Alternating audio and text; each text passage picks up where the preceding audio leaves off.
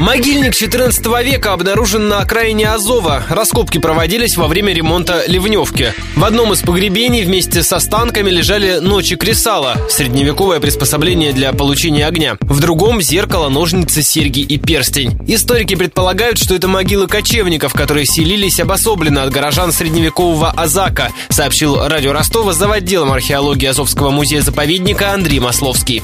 Это вот такая группа населения, которая уже не совсем кочевники, но, в общем, еще и не совсем горожане. Это же кладбище находится на окраине города, в котором проживали-то преимущественно мусульмане и христиане, а тут как бы язычники. Поскольку это целое кладбище, то ясно, что эти люди как-то обособленно жили, соответственно, на них не влияло миссионерство ни христианское, ни мусульманское.